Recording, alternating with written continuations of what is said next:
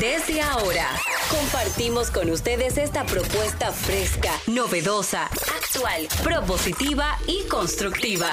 El programa donde la radio y las redes sociales se unen para darte la información más completa y diversa. Bienvenidos al mediodía con Mariotti y compañía. Al mediodía, al mediodía, al mediodía con Mariotti y compañía.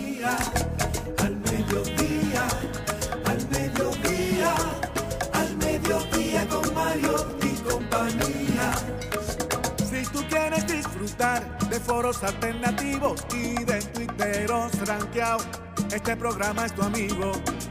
Tu revista meridiana para el talento una vía, para radio y redes variadas y con la canción del día. Al mediodía, al mediodía, al mediodía con Mario y compañía.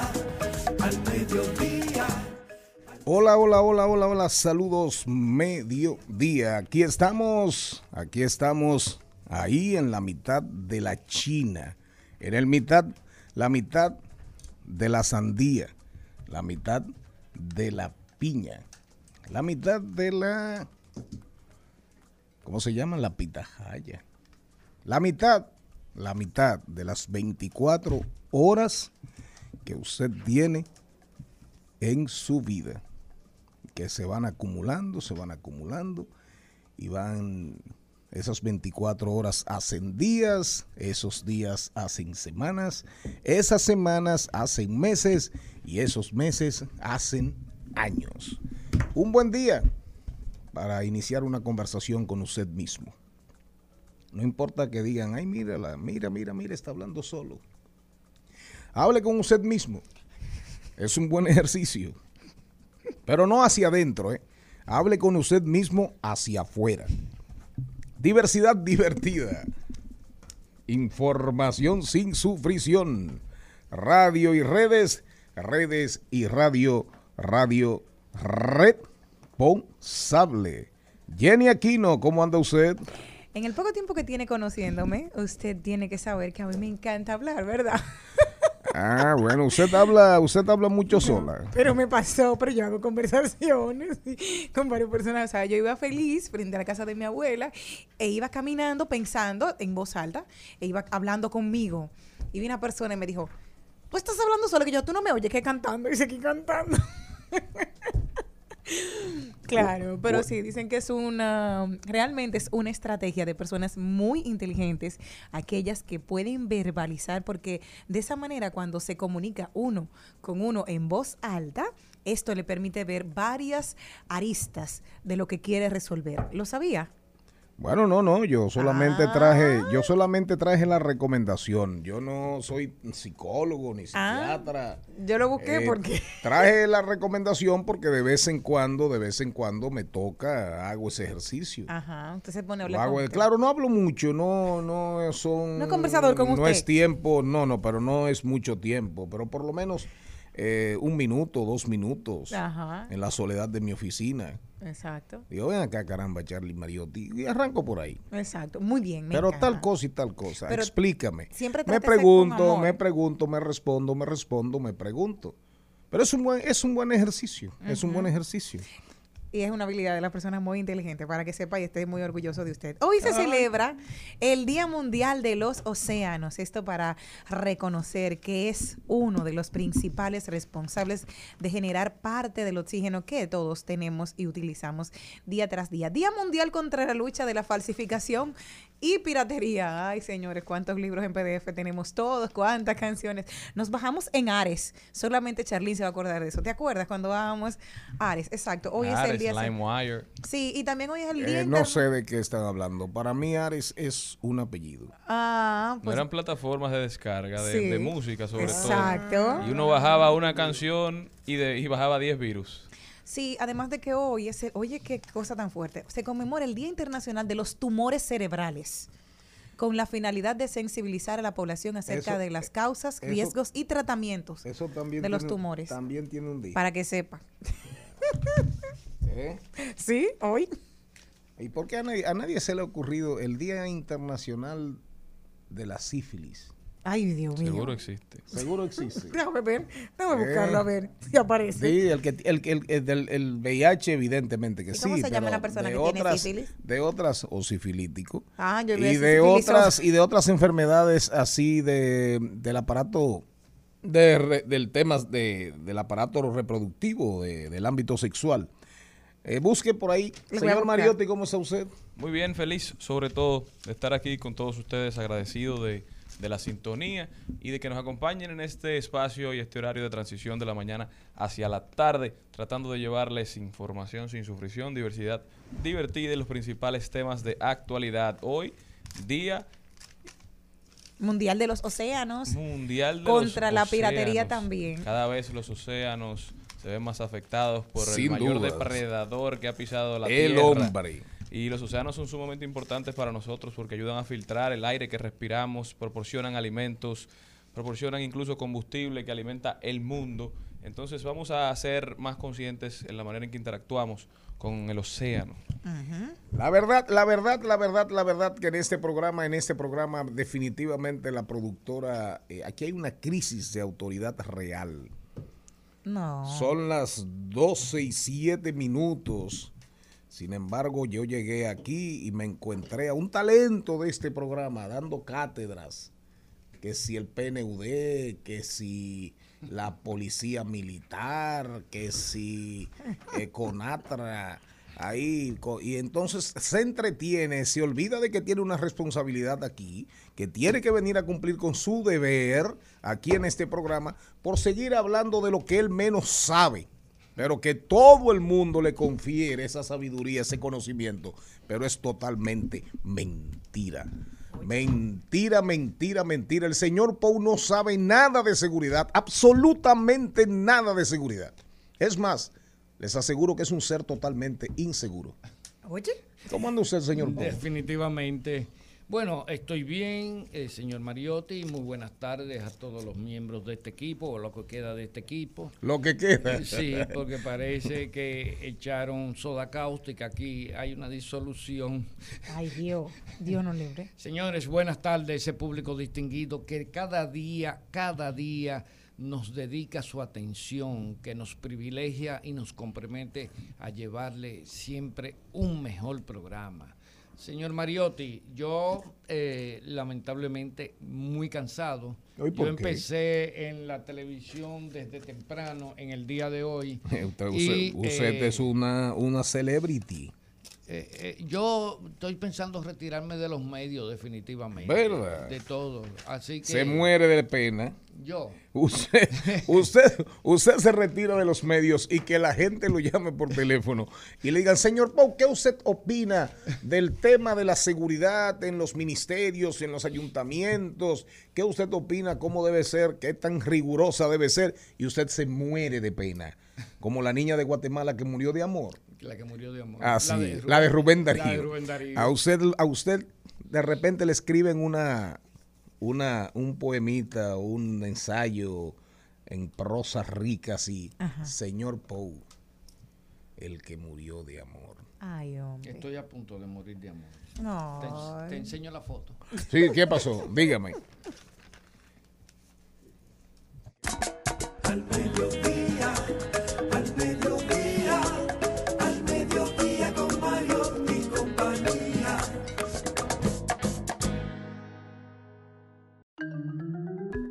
Bueno, bueno, bueno, bueno, bueno, vámonos con el contenido de este programa. Hoy tenemos Vamos allí, pero hay unas recomendaciones de Jenny Aquino. Verano, ya el verano arranca ahora, en, arranca el 21 de junio, ¿verdad, señor Pou? Sí. Arranca el verano y finalmente, eh, digamos, finalmente no. Yo nunca, yo nunca me sé la fecha. Nunca me sé la fecha porque aquí es verano todo el tiempo. No, hace su fresquito dos. en diciembre. No, realmente aquí hay dos Y- estaciones. ¿Cuál? Eh, Verano e infierno. Ahora estamos comenzando el infierno. El infierno, Sí. sí, me gusta esa. Pero realmente, realmente eh, hay que tomar previsiones, precauciones con este verano. Y Jenny Aquino nos trae unos consejitos en un segmento que, que no está aquí en el contenido que vamos a leer, pero que el don productor de este programa, que es eh, quien os dirige la palabra, ha decidido introducirlo con el permiso de la productora ausente. Vamos allí hoy. Carlos Torres, guía turístico, nos trae balnearios, balnearios de la República Dominicana refrescantes para combatir la ola de calor. Resumen, Jenny, resumen. Rodando por el mundo, Dari Terrero no estuvo con nosotros el lunes, ¿verdad? No. Pero ahora está aquí. Con Dari valdría, valdría la pena, señor Mariotti Paz, hablar del cambio de sentido de las vías. ¿No han hablado ustedes de eso con Dari? De la Benito Lo conversamos- González. Lo de- conversamos la última vez que estuvo aquí, sí, sí. Sí. Una cosa, una pregunta que le quiero hacer No a Dari. Terrero. Ah, no. Maribel le dijo, le dijo, tú te estás robando la... Sí, porque Maribel le dijo, ¿cuándo van a revisar los cambios de vía? Y dice, tú te Pero estás eso es robando lo, ese pedacito?" pero eso es lo que es- iba, eso es lo que iba a decir, señor Pou. ¿Cuándo Dari Terrero hará su mea culpa y dirá, pa- y dirá país, eh, nos equivocamos? En, en- aquí, en este sector, en este perímetro de la ciudad, nos equivocamos, porque realmente eso no ha resuelto, ha resuelto algo, según usted, señor Mariotti. Bueno, quizás en algunos puntos, Por pero eso por digo. donde yo vivo no, no lo he sentido. Se dijo en un principio que era un plan Piloto. digamos, piloto y no, no hemos visto. Pero Dari también ha explicado que, que ese proceso se diezmó porque no permitieron que se La Lincoln a y la Churchill. de manera completa como había sido concebido. Entonces hay que esperar que él dé las explicaciones del lugar. Perfecto, Dari, te eh, estamos esperando. Pero hay un detalle, hay, eh, eh, hay calles que no son impactadas ni por la Lincoln ni por la Churchill, como son las calles que se encuentran después de la Nuña de Cáceres. Y lo que reclamó Maribel, lo viví yo un día que fui a la casa de Maribel a llevarle un libro. Yo tuve que dar 300 vueltas, es más, tengo casi que llegar a la Luperón para poder retornar. Y cuando quiero retornar, la calle donde vive Maribel no tiene salida. Entonces no tengo por dónde cogerla porque las otras dos calles paralelas van en el mismo sentido. Oye, Charlene, aquello, aquello parecía, eh, ¿tú has visto esos ejercicios que ponen de laberintos? Sí, sí. Pues laberíntico era la situación. Yo no me explico quién fue que hizo eso porque tú no puedes poner las dos calles paralelas a una calle en el mismo sentido. Totalmente sin sentido. O sea, es sin sentido. Eh, la Meriño y la, digo no, la Benito González y la Avenida Mella, eh, resulta que ahora van a crear una situación. ¿Por qué? ¿Por dónde van a bajar los carros que bajan por la Duarte para coger la calle Las Mercedes? Por Emilio Prudón. Entonces Van a Caótico. tener que cambiar el sentido al Emilio Prudón y tendremos el tapón, oiga bien, ¿eh? tenemos el tapón más grande en la esquina de los bomberos. Seguimos con el contenido porque ya nuestro invitado está ahí por Zoom, ¿verdad? Ah, no, ya, eh, ¿está aquí o es por Zoom? Por Zoom. Vamos para el cine, vamos para el cine con Isabela Bretón, Bad Bunny, su nueva película. ¿Usted iría a ver una película de Bad Bunny, señor Pou? ¿Por qué no? ¿Se Claro. atrevería? Me podría dormir, no lo dudo. ¿Cómo? Yo, yo me duermo Un buen descanso, una buena en siesta. el cine. ¿Él te va a cantar? Las películas del multiverso, Netflix, Adam Sandler y su nueva película con deportistas reales. Top Gun, Top Gun sigue rompiendo récords, pero dicen que es la más buena de todas las más malas. Ah, es la mejor de todas las malas. La mejor de todas las malas, la más buena Sí, de todas las malas. eh, sí, se llevó el mejor Hoy, premio. en Hablemos de Tecnología, TikTok lanza avatares parecidos a los de Apple. Es decir, que TikTok no se para. TikTok vino para quedarse, señores, vino para quedarse. Hoy la recomendación en nuestro libro hoy será sorpresa. La productora nos trae Los Miserables, la famosa novela de Víctor Hugo, que es considerada como una de las obras más importantes del siglo XIX, pero como ella no está, ella no está, nos vamos a tomar la libertad de cambiarla. De paso y repaso, Joel Gonel, autor del merengue Sé que un día moriré. Sé que un día moriré, que es interpretado por Fernandito Villalona. Ese es el contenido. Vamos a rodar por el mundo, vamos a hacer, vamos a hacer deportes y las cosas del señor Pou y el señor Mariotti. Presentamos 2020. 2020. Salud y bienestar. En Al Mediodía. Con Mariotti y compañía. Para el calor sofocante, ¿cuáles son las recomendaciones que estamos ahora comenzando este pleno infierno? Pues lo importante, vestir de col- colores claros. Esto para reflejar los rayos del sol y no atraerlos. Mientras menos ropas oscuras utilicen muy bien. ¿Usted está usando protector solar? Sí, claro que sí. Importante. Todos, Todos los días. los días. es Mire, yo pagué el precio del sol en Monteplata, que me encantaba solearme, porque cuando, cuando trabajaba en La Palma. Como una lagartija. Palma, Sí, claro, y cuando iba a la playa privando en, En eh, Turista. eh, eh, en buscar un en buscar un tan. Escúchame, ¿y tú trabajabas? Yo claro que Siempre. sí. Yo, era- ¿En qué- yo en fui qué obrero. etapa- en qué etapa Oh, yo fui obrero. Obrero. Claro. Me pagaban cinco pesos diarios. Hacía zanja. No, no, pero era capataz. Y sembraba y manejaba una asada y sembraba flemigia con gesta, siembra de, cuber- de Tú cobertura. has pasado de Cuxú, capataz. Tú has, pasado, Cuxú. tú has pasado de capataz a ser capaz. Me tocó ser capataz de construcción de caminos vecinales. En eso trabaja tu papá. Aprendí a manejar greda. ¿Verdad que sí? ¿Eh? Tu padre trabaja. No, mi, pa- mi padre era el gerente general, el administrador de Indus Palma, pero ahí yo trabajé en muchas cosas. Para que usted sepa, no se pierda. Guayazo yuca. Y tú, ¿Eh? y tú te subías en las palmas. ¿En qué? No, ahí no. Eso tiene, Ay, una, Dios eso tiene una cepina del diablo.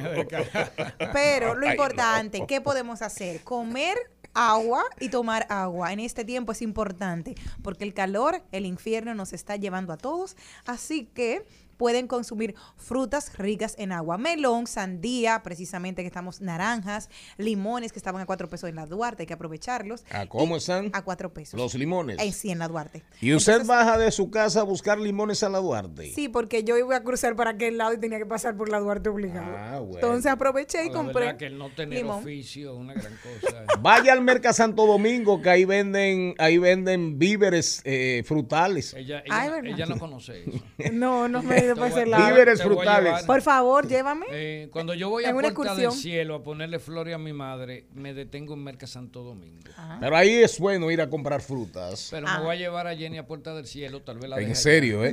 Ahí es Ay, bueno ir a comprar frutas. Siga con las La recomendaciones importancia de este comer, caluroso. comer agua, porque siempre hablamos de Comer tomar agua, no, comer agua. Comer agua. Reiteres- reiteres. Comer agua, ¿qué Ok. es? Sandía, melón, usted frutas ricas en agua, chinas o naranjas, como es para nosotros. Comer besos. Eh, ¿Cómo? Comer besos. Bueno. Ahí hay agua. Ahí hay agua O también. saliva, claro, bueno, saliva. está- bueno, Siga, siga, eh, horario de niños. Y sigan poniéndose protector solar y sobre todo algunas cremas hidratantes porque tendemos a resecarnos porque nos bañamos más con la temporada porque aquí tenemos un clima sumamente húmedo y al, sudar tanto nos deshidratamos cuando nos vamos bañando. Así que ponerse una cremita en la piel, súper bien. Pero de verdad que no está de más. eh, hay que tomar precauciones. El sol abrasador, el calor, desmayos, deshidratación severa. Pero desmayo fue el mes pasado.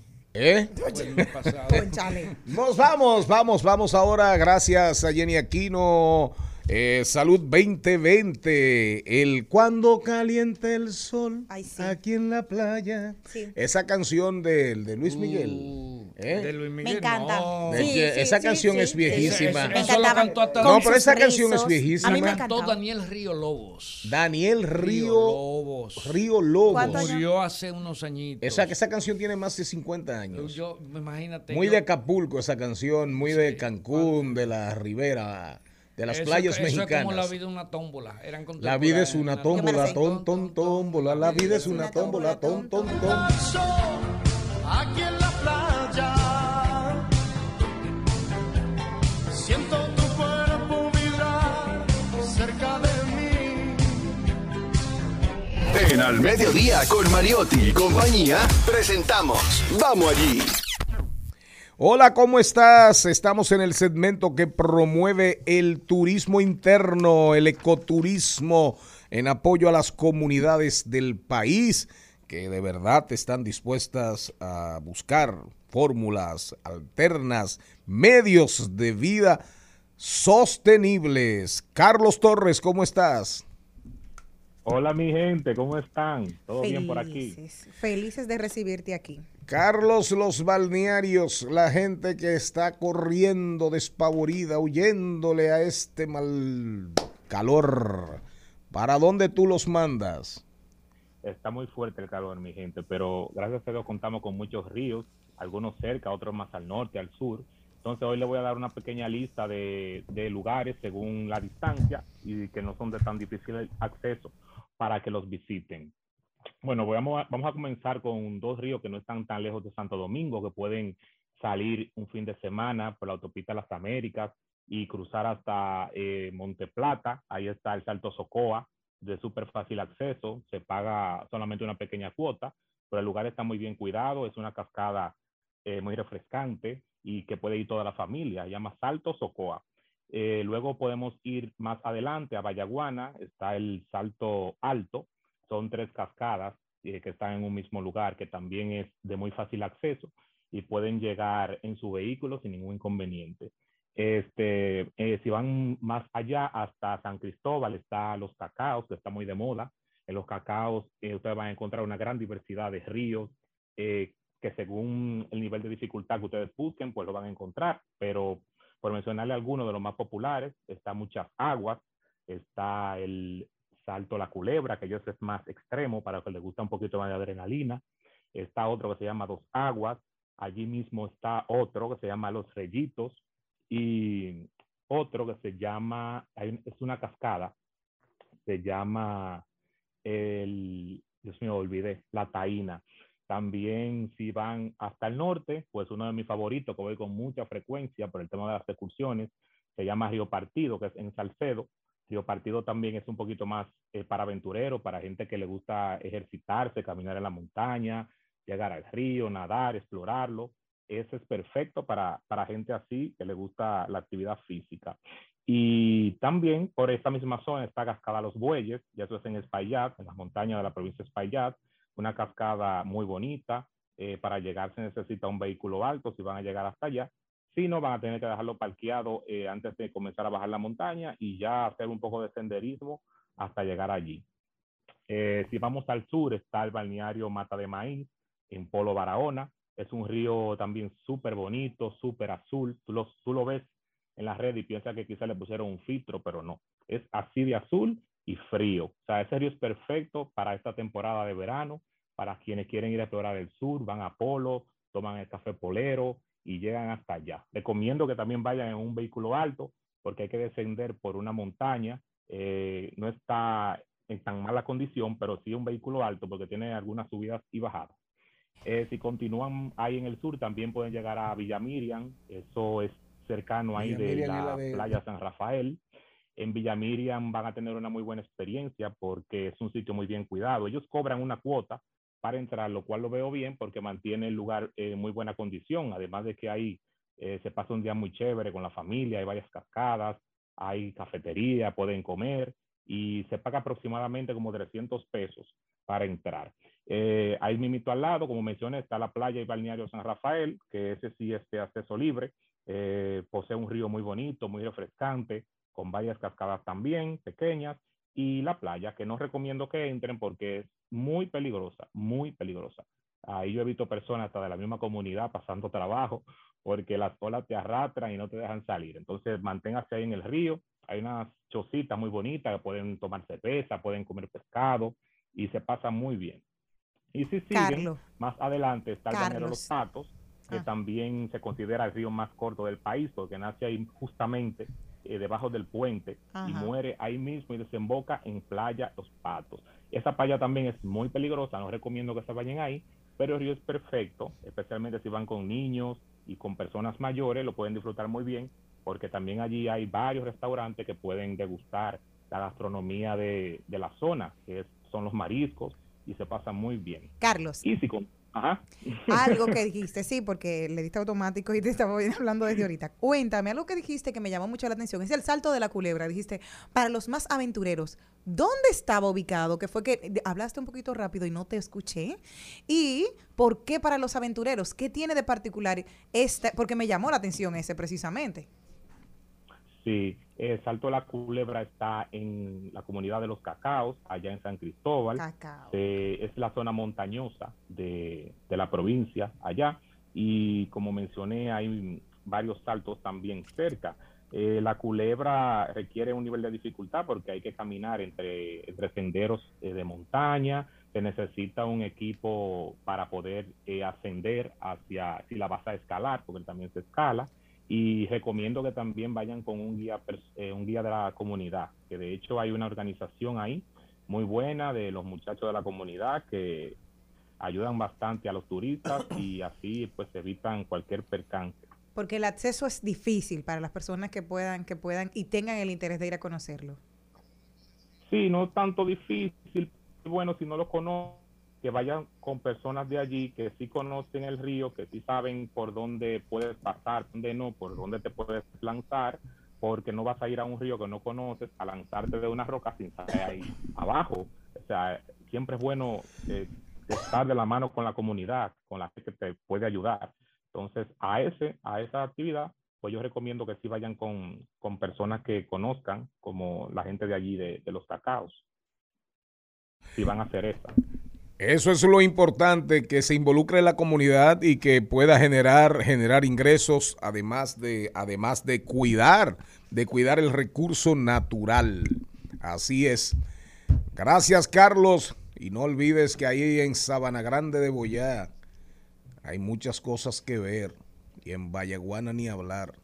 Ay, sí, Sabana Grande de Boya, eh, el salto del 12, creo que si no me equivoco hay uno por esa zona, muy bonito también, que también deben ser una Ah, vuelta por ahí. no, el- mencionaste Socoa, pero el salto del 12 es precioso. Y si te vas, si te vas por a- para allá adentro y coges camino a San Antonio, eh, para allá por la zona, camino a los guineos, ahí hay unos saltos en la zona, en la tierra. Tienes que investigar, tienes que investigar. Ahí hay un lugar que se denomina Tesoro Escondido Una belleza. que es un paraíso. Ahí hay como cinco o seis saltos consecutivos. A los guineos, sí, en Neiva. Yo lo he visitado como tres veces. En Neiva. No, no, no. en no, no. Este es en Sabana Grande de Boyá, donde están. Ah, ok. Se llama el Tesoro Escondido. Eso está en, ser, en el distrito municipal de Majagual. De Ah, Majagual. no tengo la oportunidad de haberlo conocido. Eh, averíguate, refería- averíguate, averíguate. Se llama el Tesoro Escondido. Averíguate con los muchachos que tienen la página Gonzalo Esbello, que son los que tienen el tour, eh, que mantienen el tour ahí a al salto del 12, a la vuelta del Q, al- a- a- por ahí, para que tú veas. Sí, de esa zona conozco ese que le mencioné, el Salto del 12, pero ya eso que usted me mencionó, tengo que darme una vuelta por allí. Y vete a dar un... Y te voy a hacer una recomendación para que te hagas rico. Si logras, si logras, date una vuelta, llégate al guanito, a los tablones, ahí en Vallaguana, en la zona de Pulgarín. Eso está en la zona de los naranjos, el guanito, los tablones. Te estoy, te estoy mencionando parajes aledaños. Y búscate las escaleras, las escaleras, porque son virtuales escaleras, del río Capita, que es el primer afluente del río Yabacao que cruza la autovía después del segundo peaje cuando vas hacia Samaná. Después que cruzas el primero, cruzas la carretera San- eh, Mella, después del segundo peaje hacia Samaná. Oye bien, ese río Yabacao nace allá arriba en los Haitises. Su primer afluente es el Capita. Pide que te lleven a la finca, camina por la finca del general Forge Ubieral. Las escaleras del río Capita, no creo que en la República Dominicana haya, exista algo tan hermoso, tan hermoso como las escaleras del río Capita. ¿Oíste? Lo voy a tomar en cuenta, gracias por la recomendación. Uno siempre, uno está en el medio, pero uno no termina de, de conocer, porque me mencionó unos lugares ahí que en verdad no, no había escuchado. Y cuando Entonces, vayas y armes un tour y comiences a recibir algo, trae algo, trae algo. Al mediodía, con Mariotti, con Mariotti y compañía. Rumba 98.5, una emisora RCC Media. Seguimos, seguimos, seguimos con Al Mediodía, con Mariotti y compañía. En Al Mediodía. ¡Ay! Lo dijo. ¡Ay! Lo dijo. Lo dijo. ¡Ay! Lo dijo. ¡Ay! Lo felicito que bien actúas. De eso no me cabe duda. tu papel continúa. Te queda bien ese show que felicito que viene. Tú vas, de eso no me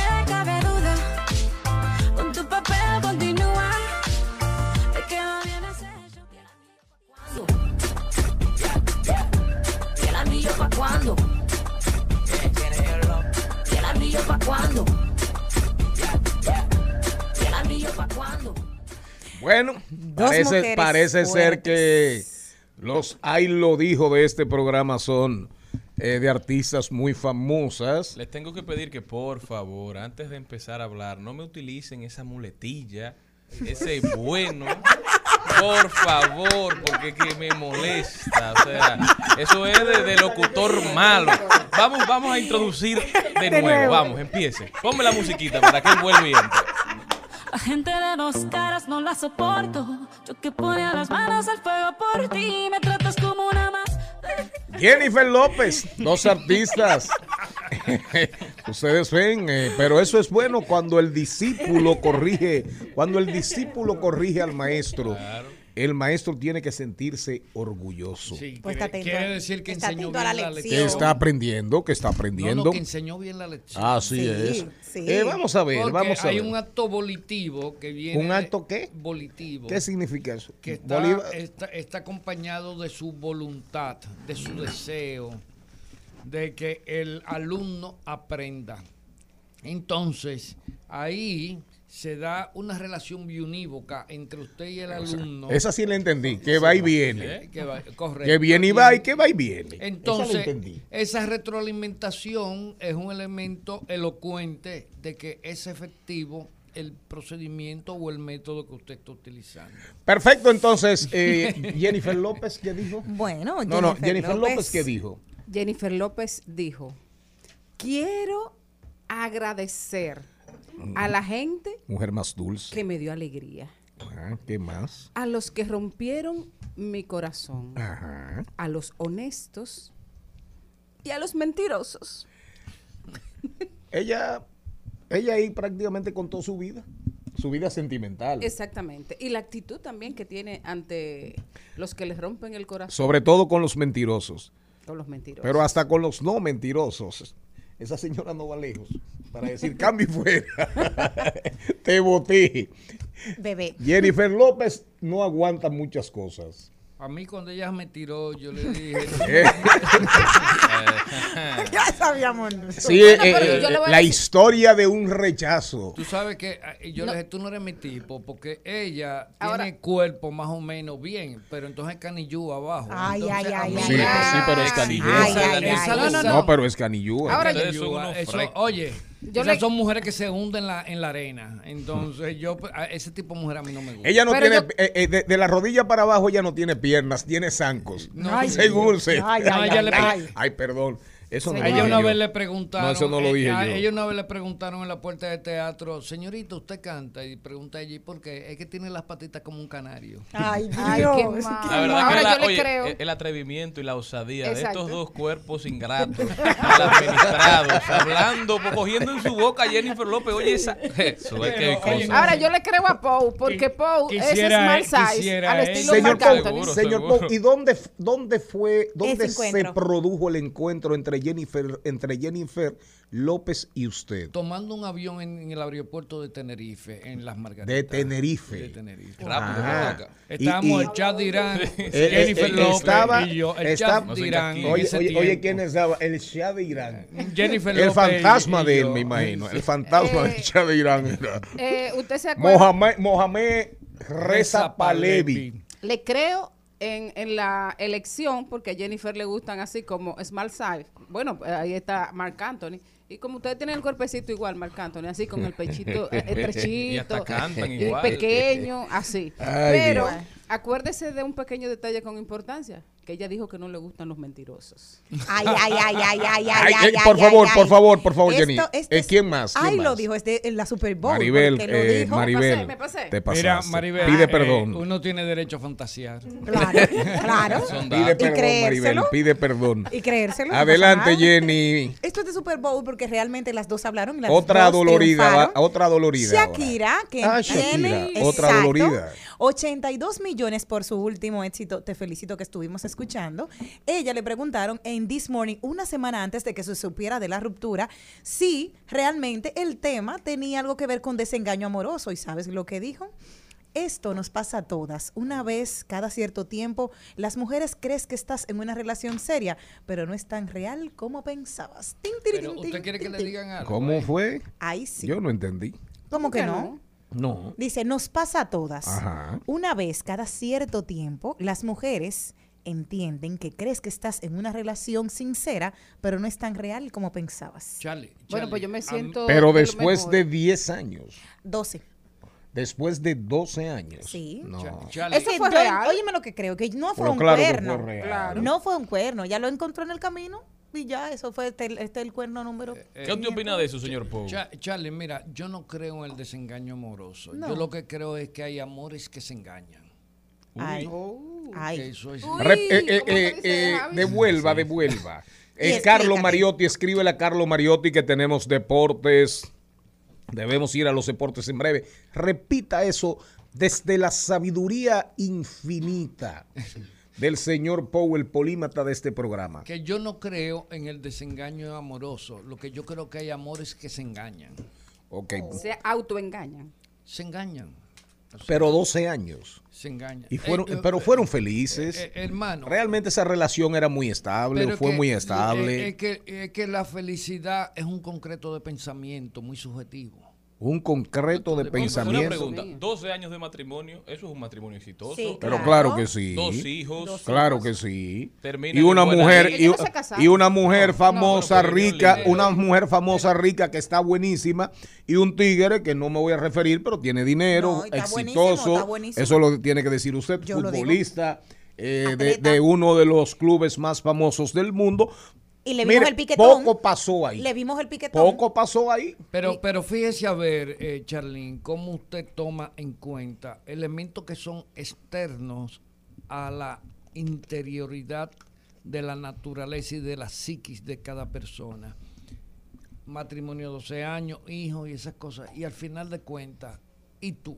Ellos no se casaron. Y tú, no- bueno, lo que sea, una, una juntadera. Entonces, Se fueron por la Piqué y ventana. Shakira nunca se, se fueron casaron. por la ventana. No, no. Ah, pero mire usted. Entonces, a todo eso tú dices, y tú sacas cuentas al final de tu vida y tú dices, ¿y yo dónde estoy? Claro, pero quizás fueron felices mientras duró. Claro. Porque Mira, nada los yo- ataba. Ahí no, yo- no podemos hablar de, de temas económicos, de dependencia que no fuera otra que la emocional. Yo, yo creo, siempre he tenido grabadas las palabras de una famosa filósofa eh, que conocí en mi casa haciendo el servicio doméstico, doña Miriam, que me dijo, mire, don Daniel, la felicidad son breves momentos de la vida. Eso nunca será.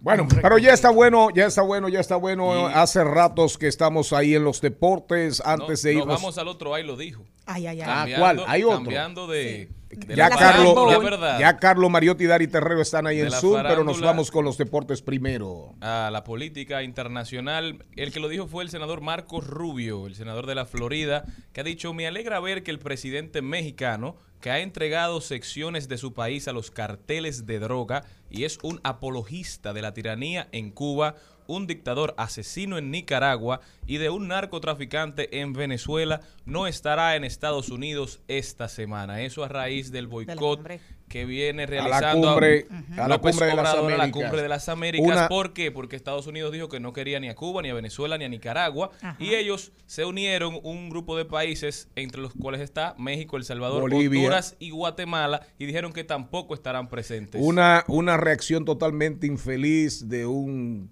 infeliz senador.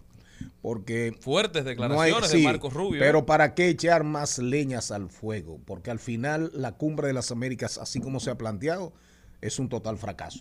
¿Cuántos Van países? 23 presidentes. Pero ¿cuántos países no fueron? Ya les, se los Repítalos. mencioné, los que no quieren que vayan, que son Cuba, Venezuela y Nicaragua, y los que se han sumado de manera solidaria, que son México, El Salvador, Honduras y Guatemala. Casi nada, Centroamérica casi entero. Yo, Casi espe- yo completo. espero que el presidente Luis Abinader no Y vaya. una, ya, Ya fue. está ya. Y una, y una de las iniciativas Que que, no lo supuestamente se van a plantear es que viene un dinero, unos 3 mil millones de dólares, viene un dinero para Centroamérica. Y fíjese usted la actitud que asumió Centroamérica, pero en este programa la política está prohibida terminantemente. Y los políticos los vamos Y a los políticos estamos prohibidos. Sí, señor. Pase- Vámonos, pase- vámonos. Pase por recursos humanos. Vámonos a los deportes. El Al Mediodía dice presente. Dice presente el músculo y la mente. El músculo y la mente. Estamos en deportes. Carlo Mariotti, hoy va a estar buena la noche, la, eh, esta noche tercer juego de la serie final, eh, Guerreros de Golden State, la City contra Boston Celtics. Pero hay muchos, hay, hay temas en el ambiente deportivo nacional, señor Mariotti. ¿Qué va a pasar? ¿Qué va a pasar con la asistencia, la, la, la selección de béisbol sub-23? ¿Qué pasó con la selección de sub-15 de béisbol? Vamos a ver, arranque usted, que este programa es suyo, Bueno, pero los cobros comenta me los dejan. Sigue la escasez en la la Federación Dominicana de Béisbol, luego de esa participación de República Dominicana en los Juegos Olímpicos, que pensábamos que iba a, a proporcionar un cambio dentro de toda la federación y los aportes que se hacen a la federación, pero la selección sub-15 de béisbol participó en el premundial de Venezuela, en donde primero tuvieron que jugar con uniformes prestados, no contaban con los boletos, consiguieron los boletos el viernes y el viernes tenían que estar en Venezuela. Los boletos se los eh, proporcionaron un grupo de entrenadores independientes que, recolectaron el dinero para que la federación pueda ir a jugar. Pero no solo se queda ahí, sino que también ahora hay otro problema con la selección sub-23, que se supone que arranca una competencia en la cual se jugará por un boleto para el Mundial, eh, que es para el Mundial 2022 de Taiwán, en donde la selección sub-23 se supone que tendría que estar hoy en México, pero eh, para el, que arranque el viernes, pero todavía no, no tienen ni los boletos para ir. Pero también hay problemas con las participaciones de las competencias que vienen para la selección sub-12, la sub-18 y la de béisbol femenino, por lo que a nivel general hay muchos caos en la Federación de Béisbol y las participaciones internacionales de los equipos de béisbol dominicanos en representación para los Juegos Mundiales y Olímpicos, mientras que en el mundo del fútbol Luka Modric se queda en el Real Madrid por una temporada más, se le cumple su deseo de quedarse otra temporada con los blancos. Lu- Luka Modric, que ha estado desde los tiempos de Iker Casilla, los tiempos de eh, Cristiano Ronaldo, cinco Champions en su, en su faja, tres ligas, tres Supercopas Europeas, cuatro Mundiales de Clubes, una Copa del Rey, cuatro Supercopas de España, un Balón de Oro, un FIFA The Best y un mejor jugador del año 2018 de la UEFA. Se logra quedar por ahora en el Real Madrid, mientras que en la MLB tenemos que Jazz se convierte en el primer jugador de los Marlins en batear eh, en un Grand Slam con una cuenta de 3-0 en la historia de la franquicia, o sea que sigue anotando su nombre en el libro de récords de los Marlins y su temporada que sigue bastante positiva, mientras que los Angelinos pierden 6 por 5 frente a Boston, Red Sox marcando su decimotercera derrota consecutiva, marcando así la racha más larga de derrotas en la historia de la franquicia. Los New York Yankees se convierten en el primer equipo del año en llegar a las 40 victorias consecutivas o las 40 victorias, al récord de las 40 victorias, con un récord de 40 y 15, 40 victorias y 15 derrotas. El mejor arranque tras 55 partidos desde los Marineros en el 2001, que lo hicieron con 43 y 12. Y la máquina Albert Pujols ocupa el puesto número 9, el, el puesto 9 en la lista de jugadores con más hits en la historia de las mayores, con 3.320 hits.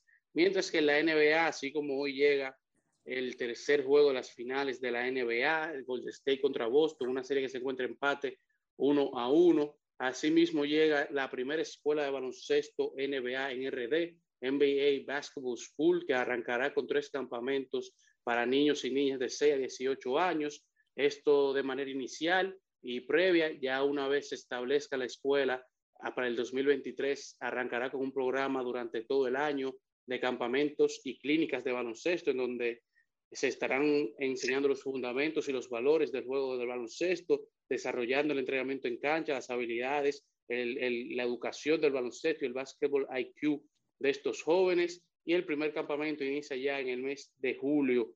Así que vayan a anotar a todos sus niños y niñas que ya la NBA llegó a la República Dominicana y hoy llegan las finales, concluyendo con nuestro recuento del día de hoy.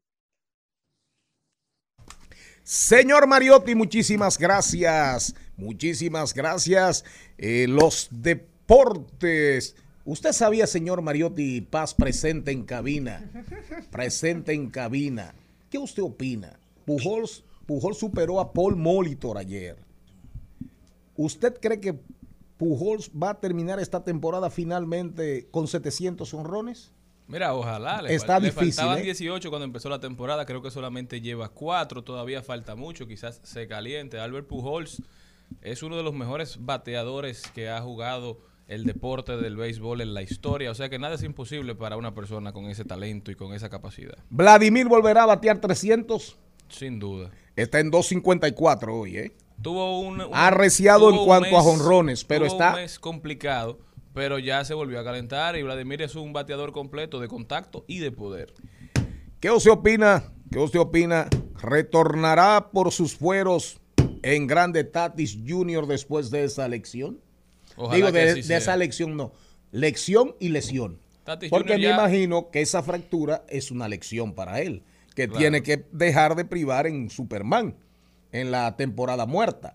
Ahora, una lesión, una lesión en la muñeca para un short, para un jugador de tanto, de tanta adrenalina y de tanto vigor, eso es peligroso. Que Dios lo cuide. ¿Qué usted cree? Ya él ha vuelto de lesiones, ha empezado temporadas lesionado y ha tenido muy buen rendimiento. Tatis Jr. es uno de los mejores peloteros del béisbol en la actualidad y Dios mediante tendrá una excelente campaña. Sí, señor. Dari Terrero ya está ahí, pero Dari, aguántate un ratito, no te desesperes, que te vamos a mandar, te vamos a mandar una latita de guandules secos de San Juan de la Maguana. ¿Oíste?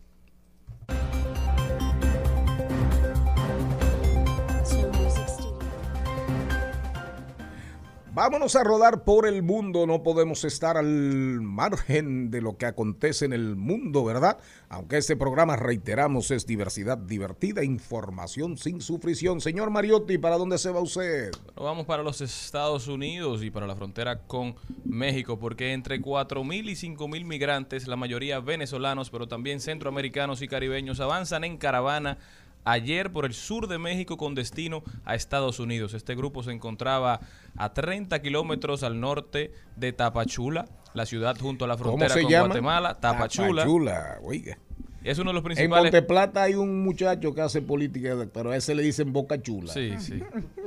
Sí. En Guatemala, que es uno de los principales pasos de la de los miles de migrantes que llegan a México, todos caminaban por la carretera casi sin presencia de las fuerzas de seguridad. Esta caravana lo que busca es llegar a la frontera con Los Ángeles para hablar, entre otras cosas, de cómo gestionar de forma conjunta los crecientes flujos migratorios que están dándose entre estos países y Estados Unidos. Señor Pou, ¿para dónde se va usted? Yo me voy hacia el Perú. Perú. Sí, al Machu Picchu. Buena comida ahí, buena comida, buena historia, arqueología, eh, Machu Y Picchu. me, voy, y me voy a traer una llama peruana. Una para- llama, Para que me sí. incendie. Una, cuidado, que hay una marca, hay una marca de pistolas española. Llama española. que, eh, la llama, que, eh, la Star y la llama. Es, va- es vasca. ¿eh? Es del Es che- del país vasco. Se encaquilla siempre en el penúltimo disparo. Ah, usted no ha tirado nunca con ella, pero se le encasquilló una. No, yo he tirado con una y se me encasquilló el cerebro. Pues bien, señores, eh, el presidente de el Perú, el señor Pedro Castillo, resulta que eh, está en una situación de aprietos.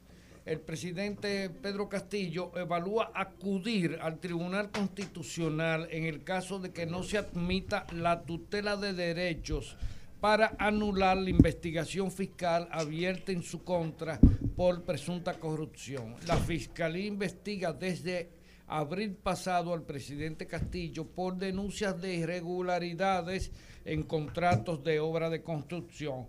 Pero el tema no se detiene aquí y hay que decir que el 71.4% de los peruanos desaprueba la gestión del presidente Pedro Castillo.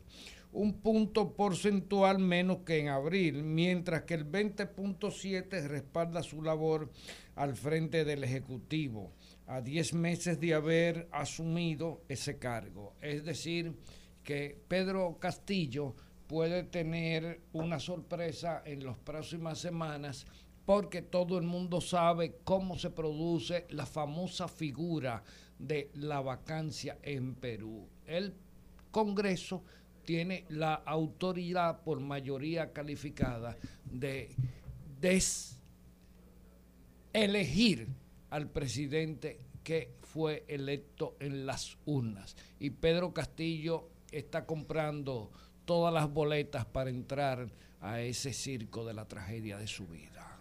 Ahora, yo digo que realmente Perú es un país porque mantiene una vigilancia constante sobre todo lo que tiene que ver con, con corrupción, con falta de transparencia y con falta de, de diligencia en el sentido de hacer las cosas correctas dentro del manejo del, la de- del gobierno y de los recursos del Bueno, Estado. pero yo digo que es un país que debe de revisarse, porque un país que sigue eligiendo mandatarios que ninguno puede terminar un mandato.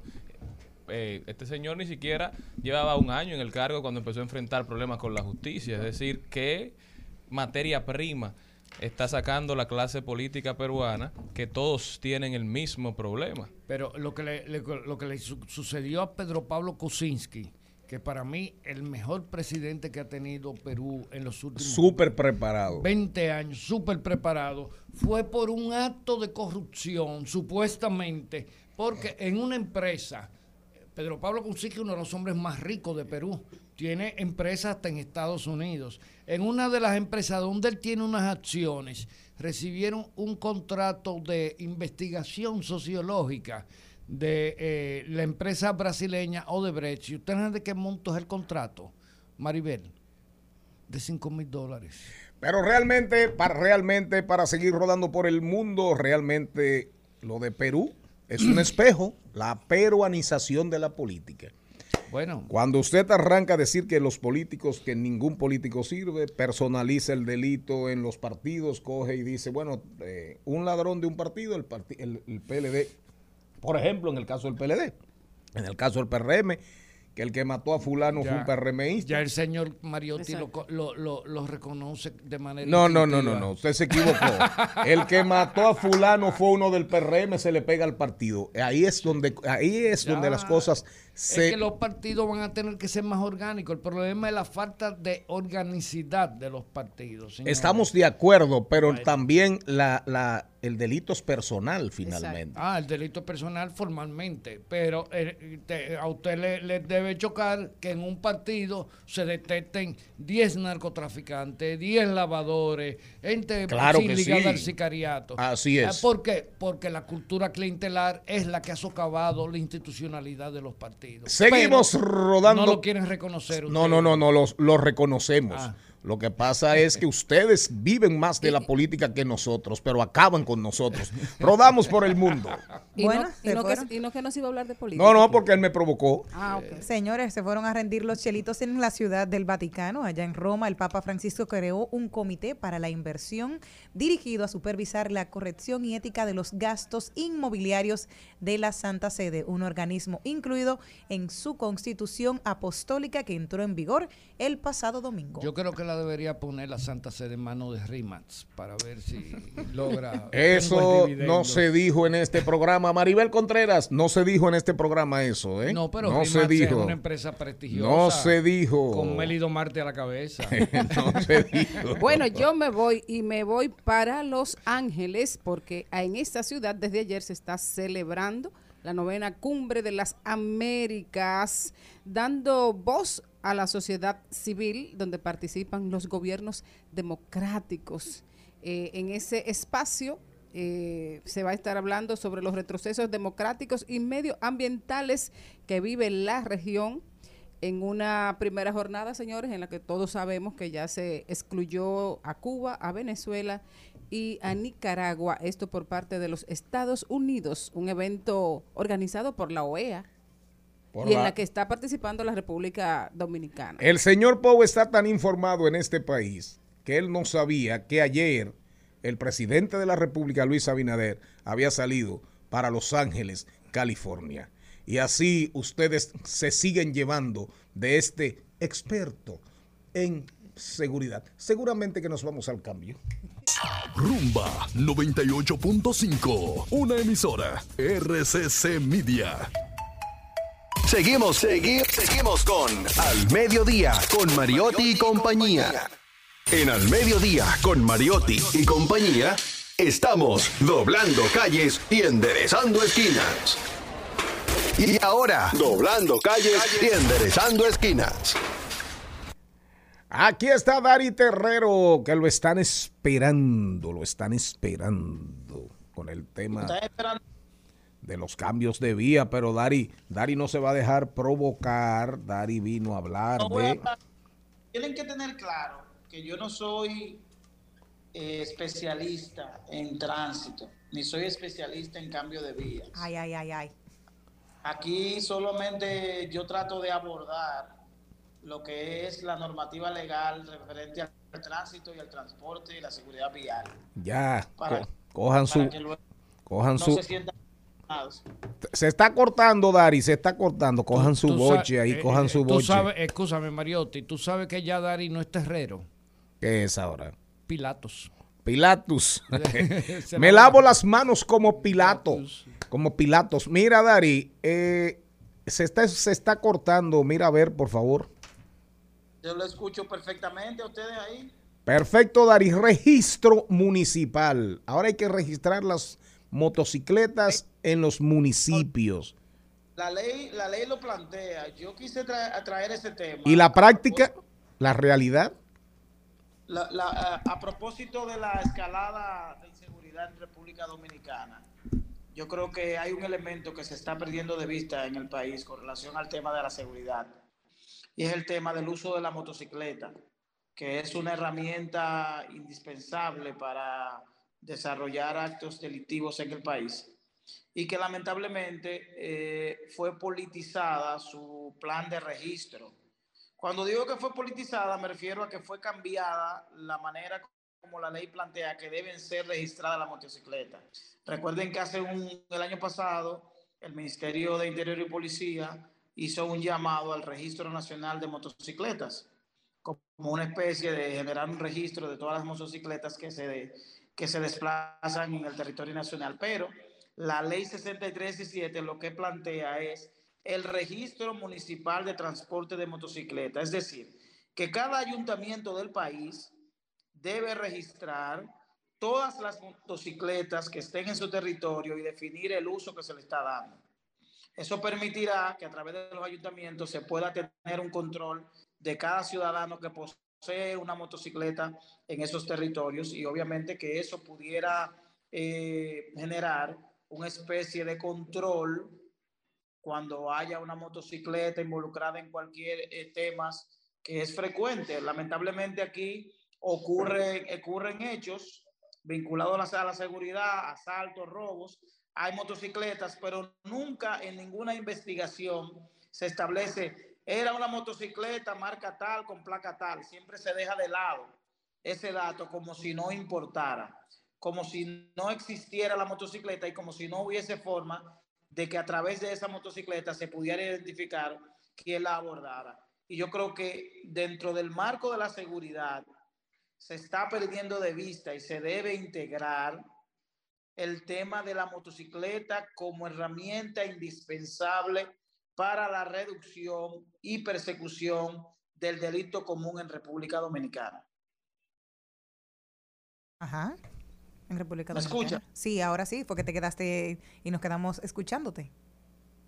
Entonces, le- le- eh, ese tema es importante abordarlo en este momento, eh, partiendo de, sobre todo también del- de, la violencia que se vive. Si nosotros hacemos un, un análisis y convocamos a un especialista para que habla sobre violencia, una de las de los de lo, de lo que más violencia genera en el país es el tema del tránsito. Y el, la motocicleta juega también un papel importante en ese tema de la violencia, de qué tan irritado está el ciudadano que anda en la calle y es por, por las dificultades que se generan en el tránsito y obviamente sin ánimo de nosotros satanizar el uso de la motocicleta en República Dominicana, obviamente que hay que tener control sobre esta modalidad de transporte en el país. Bueno, yo creo que sí, que hay que tener control, porque yo soy una que cada vez que veo una motocicleta me da pánico. O sea, hemos llegado a, un punto que solo el ruido ya, ya nos afecta. Yo creo que, mira, en el país, los países se van, van adecuando sus normas y su convivencia en función de sus realidades. Nosotros tenemos una realidad social en la República Dominicana y es que el sistema de transporte del país está soportado en una motocicleta. Y tenemos también una delincuencia que también su herramienta es la delincuencia. Entonces se hace necesario una clasificación del uso de la motocicleta. Es decir, que, que el ciudadano conozca, dependiendo del tipo de motocicleta, qué práctica está desarrollando. ¿Por qué? Porque aquí hay muchas personas con, con eh, eh, herramientas de, de motoconchistas asaltando, pero en, en tipo de motocicletas que son motocicletas rápidas. Entonces, al no existir una clasificación, estas personas pudieran pasar desapercibido, pero también hay personas disfrazadas de deliveries. Entonces, todo esto forma parte de un esquema de seguridad que Daniel Pau, que está ahí, pudiera aportar muchísimo sobre lo que yo estoy planteando. Gracias, Dari, gracias, Dari. Realmente tenemos años, que si el chaleco, que si el número, que si el número en el casco, pero al final el chaleco no existe ni el casco protector tampoco. Ni, ni, ni la Yo placa tampoco. Don Charlie, hace unos años, que se prohibiera que las casas comerciales, que los comercios regalen chalecos a los, a los motoconchistas y que los chalecos, antes de ser entregados, sean certificados por, la, por el Intran. ¿Por qué? Porque cualquier ciudadano puede mandar a hacer un chaleco con el nombre de, de LIR comercial, por ejemplo, y ese chaleco pudiera estar utilizado de manera irregular. Así es. Yo no sé si los chalecos, los motoristas, dueños de motocicletas en la República Dominicana terminarán usando el chaleco de manera obligatoria. Ahora, si esto sigue como va, nosotros, ciudadanos, ciudadanas, todos, todas y todes, terminaremos usando chalecos antibalas. En Al Mediodía, con Mariotti y compañía, seguimos con Páginas para la Izquierda. A continuación, Páginas para la Izquierda. Y este segmento llega gracias a Pasteurizadora Rica, porque la vida es rica. El libro de hoy se llama ¿Cómo funciona el mundo realmente? Es del autor Václav Smil. Václav Smil es un autor canadiense, es uno de los favoritos de Bill Gates. Esta recomendación incluso la hace Bill Gates en su página Las Notas de Gates, donde él recomienda ciertos libros. Ahora para el verano recomendó cinco, entre los cuales está este. Él dice que Václav es uno de sus autores favoritos y en este libro explica cómo le preocupa que el público en general esté abandonando su control sobre la realidad. En este libro él hace un intento de restablecer el equilibrio mostrando los fundamentos de cómo se cultivan los alimentos, cómo se hace y se mantiene el entorno construido y cómo se va alimentando todo esto. Smith cree que vale la pena comprender lo que podrían parecer tecnologías obsoletas dado que los componentes básicos de nuestras vidas no cambiarán signific- significativamente en los próximos 20 a 30 años. Él explica cómo estos métodos alternativos están en camino, por supuesto, pero tardarán décadas en establecerse por completo. Por ejemplo, el carbón desplazó a la madera con relativa facilidad a principios del siglo XX, pero probablemente llevará más tiempo incorporar las energías renovables porque la demanda mundial de energía es ahora un orden de magnitud mayor. Por eso es mío, prefiere que nos concentremos en soluciones prácticas en lugar de desperdiciar nuestras energías en pronósticos socioeconómicos complejos. En una era donde se venera la especialización, la profesionalización, Trata de hacer una digamos, un análisis general y elige explicar cómo funciona el mundo tal como es hoy en una visión que hace mucha falta en todo el mundo. El libro se llama Cómo funciona el mundo verdaderamente de Václav Smell. ¿Y cuáles son los otros? Mencione solamente rápidamente los, claro, sin entrar en detalles, cinco libros que yo creo que definitivamente Bill Gates me da la ligera impresión de que es medio hablador. No. Él no lee todo eso. Es lo único que hace. Él no lee todo eso. No tiene otro problema. Lo lee, claro. ¿Seguro? No, se oficia en su casa. ¿Eh? Ay, ¿Qué? Bill. Le mandan, yo creo que le mandan el resumen. Bueno, pero quiere Eh, cierto Bill, ahí te mando el resumen. Bill, Es- es te que toca si- fregar hoy. Si- A- Audiolibros. Hay quienes juzgan si él no por lo, su condición. si él no los leyera, no, ¿Por qué? no, no- El ladrón juzga no por hubiera su podido, condición. No hubiera podido lograr lo que ha logrado. No, no necesariamente, eso no es verdad. Claro, el que, el que no, no lee, le- no, el que eh, no eh, lee eso- no, no, se le extiende la Pero visión. perfecto, pero perfecto. Pero usted con un resumito que le hagan puede hacer muchas cosas con un libro también. Mm. La esencia. Claro que sí, la esencia. Bueno, Oye, hay que Bueno, hay, hay gente que dice que, que ahora hay una, una teoría también de que uno toca el libro, le pone la mano y cierra los ojos y de que, que Eso es- absorbe lo que tiene. Sí, así, así es.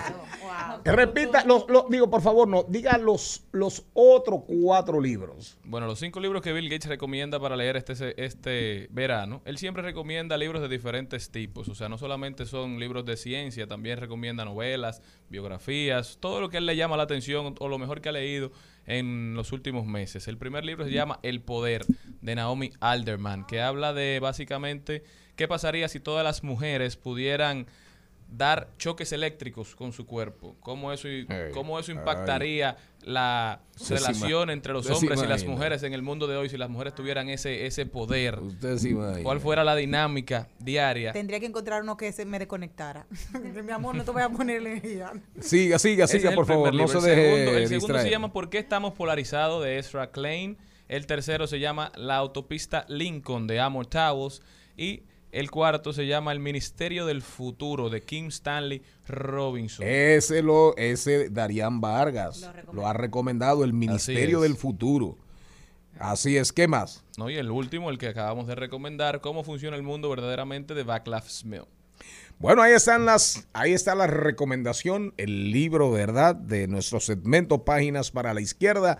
Pero ahí de ñapa dimos cuatro recomendaciones. Pero Maribel Contreras mañana va a traer un libro sobre la tía de Elena, de una escritora que Maribel entrevistó una vez, Elena Poniatowska. Ah, de Poniatowska, sí. la famosa escritora, periodista Mexicana. mexicana, sobre la tía, sobre la tía de ella, que fue la primera, la gran feminista mexicana, ¿verdad? Para aquellas mujeres eh, que rinden homenaje a las sufragistas, a, a todas las mujeres de la República Dominicana que en algún momento o en muchos momentos de nuestra historia han jugado un papel en favor del rol de la mujer en la sociedad. Este libro lo va a traer mañana Maribel El Contreras. viernes, calma, ah, el calma. viernes. Esa va a ser la recomendación. ¿De acuerdo? Pero recuerden que ustedes pueden vernos, escucharnos por YouTube, ¿verdad? Y que al mediodía radio, al medio arroba al mediodía radio es nuestra cuenta, rumba 985fm.com. Ahí pueden vernos y escucharnos simultáneamente. Y en Spotify pueden solamente escucharnos. Exacto. Eh, ¿A nombre de quién llegó este programa? A Digo, este segmento. A pasteurizadora rica, Rica. porque la vida es Rica. rica. Al mediodía, al mediodía, al mediodía con Mario y compañía. En, en Al Mediodía con Mariotti y compañía. Vamos al cine. Vamos al cine. Vamos al cine. Vamos al cine. Vamos al cine. Isabela Bretón, pero antes, señor Pou, señor Mariotti, a todos y a todas aquí en la cabina, ¿cómo va cambiando el mundo a propósito de la vinculación del cine con las épocas y de la televisión, de las plataformas streaming, Netflix, Amazon, todas, la- esa competencia feroz que hay eh, por, en, en estas plataformas tan populares? Antes era impensable, hace 15 años. Oiga esto, señor Mariotti Paz, usted que priva en, le- en un hombre leído, Que priva no, que presume. que presume. Hable con propiedad. Sí, que presume. Porque Era impensable Eso de que priva parece, oye, como parte de atrás. No sé. el tema de espionaje. De espionaje, que si espías, o era un tema de los países occidentales poderosos cuidándose entre ellos y espiándose entre ellos. Inglaterra, ¿verdad? El Mossad israelí, eh, la CIA, el FBI. No, espérate, yo, yo estoy hablando de los países eh, contrarios a Rusia. Perfecto. Eh, todos los organismos de inteligencia, la CIA, en fin. Fíjese usted, señor Pou, que ahora hay- era contra la KGB. El tema era siempre contra la KGB, espías contra eh, espías de la KGB peleando contra espías de todos los organismos de inteligencia, los alemanes, los suecos, los españoles. De repente usted comienza a encontrarse ya en muchas series, para que entendamos, cómo el MSS, o sea, los espías chinos, ya hay una guerra, o sea, hay una guerra, FBI, los organ- la Agencia Nacional de Seguridad Americana, en las películas, Los lógicamente, coreanos también. los coreanos, con el tema de los chinos. Eso le dice a usted, eso le dice a usted, China acaba de anunciar que lanza un portaaviones, el portaaviones más grande, solamente compitiendo con Estados Unidos, para que entendamos. Es decir, que China va por el dominio marítimo. O sea, China quiere competir con Estados Unidos por el mar. Y acaba de lanzar la grúa flotante más Oiga. grande del mundo. Y eso usted lo vincula, usted lo vincula. Estamos hablando de cine y de política, ¿verdad? Sí. Pero es de cine, básicamente. Y eso usted lo vincula a la información de que China está construyendo una, una, una base naval en Camboya, en Cambodia. Entonces, tenemos que acostumbrarnos, veremos más adelante cómo van a cambiar los protagonistas y los, es, los, es- los escenarios referentes. Y usted va a ver películas en los próximos años, China, China peleando con Estados Unidos. Ahí está la guerra por la supremacía global. O sea que el cine también es político. No, el cine, el, ci- el cine refleja.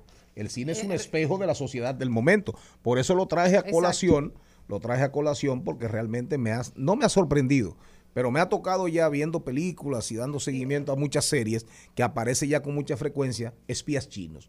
Y ni hablar de Norcorea, pero chinos sobre todo. Esta semana estuve em, escuchando una entrevista precisamente con el, el que escribió Chernobyl y él le preguntaban sobre, bueno, la- lo que está ocurriendo ahora con Ucrania, con Rusia y la relevancia de, de esa serie, ¿verdad?, con, con lo actual y si de alguna manera él volviera a escribir eh, sobre lo que está ocurriendo ahora. Él dice, eh, lo que está pasando ahora mismo es algo tan sensible, ¿verdad? Y como creadores, nosotros tenemos que respetar y darle un tiempo, digamos, de, de luto a lo que ocurre eh, para poder ver, eh, y, y bueno, obviamente, ¿verdad? En el proceso de, de- de conocer esas historias que están ocurriendo allá. Entonces, nosotros en el cine vemos eh, casi siempre reflejado 10 años después lo que ocurrió anteriormente. Pero, eh, por ejemplo, ahora con, con- como estamos viendo todo lo de los superhéroes, ¿dónde surge? En el 2002 empieza eh, Spider-Man.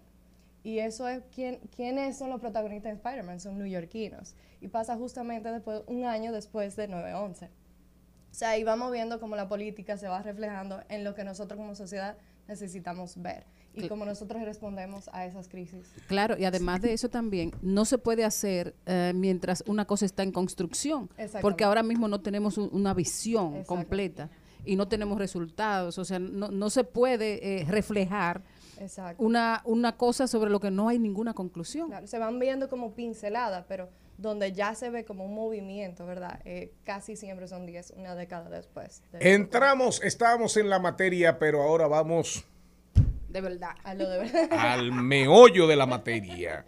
Bad Bunny y su nueva película.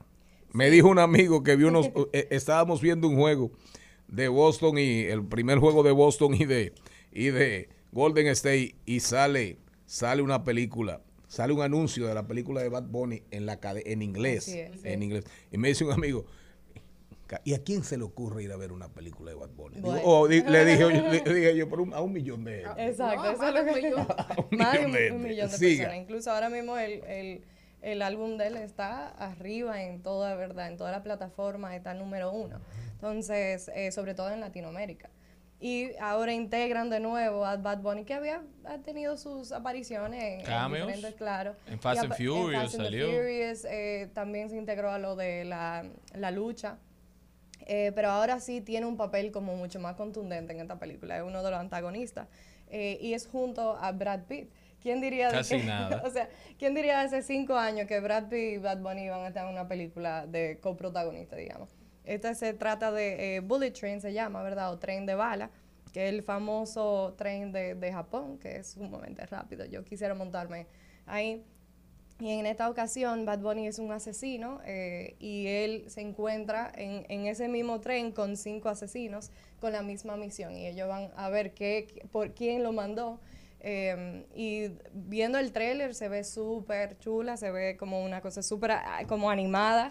Eh, yo estoy loca por verla, aunque yo sé que yo no soy tan fan de Bad Bunny, pero me pareció muy interesante cómo integraron el personaje de él y, y cómo integran este tipo de personalidades, ¿verdad?, de nuestra sociedad y lo integran a, a lo que es el cine, que es precisamente lo que estábamos hablando. No, todo es político, a veces entretenimiento Y también. Bad Bunny es casi ya un actor consagrado porque también es, está- o sea, se hizo el casting para que él sea uno de los superhéroes de Marvel ahora. También. No, yo creo que él eh, Con ha su dado mucho de qué hablar, exactamente. Y en esta película, en el tráiler, se ve que él está haciendo un rol importante, hasta luchando ahí con Brad Pitt, peleando, o sea, que no es que él va a aparecer solamente.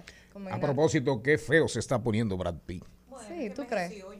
Eh, seguimos, seguimos, porque hoy eh, el señor Mariotti, el señor, el señor Mariotti. Tiene que hacer TikTok, porque hay que hablar de TikTok, la competencia de TikTok con Apple. Y tenemos a Joe Gonel, Joel Gonel, un merengue que canta Fernandito Villalona. Vamos, al, al- el, el metaverso, el multiverso y el cine, Isabela. Sí, así es. Eh, ya hemos visto en los últimos, ¿verdad?, tres años la integración del multiverso de Spider-Man. Vemos ahora con el Doctor Strange. Y ahora tenemos eh, todo en todas partes al mismo tiempo. Una película independiente, eh, de bajo presupuesto, supuestamente bajo presupuesto. Em, y, pero ha dado tanto de qué hablar en los festivales y diferentes eh, cines a nivel verdad eh, nacional en Estados Unidos. Le ha ido tan bien que ya la distribuidora la han comprado y la están distribuyendo en todo el mundo.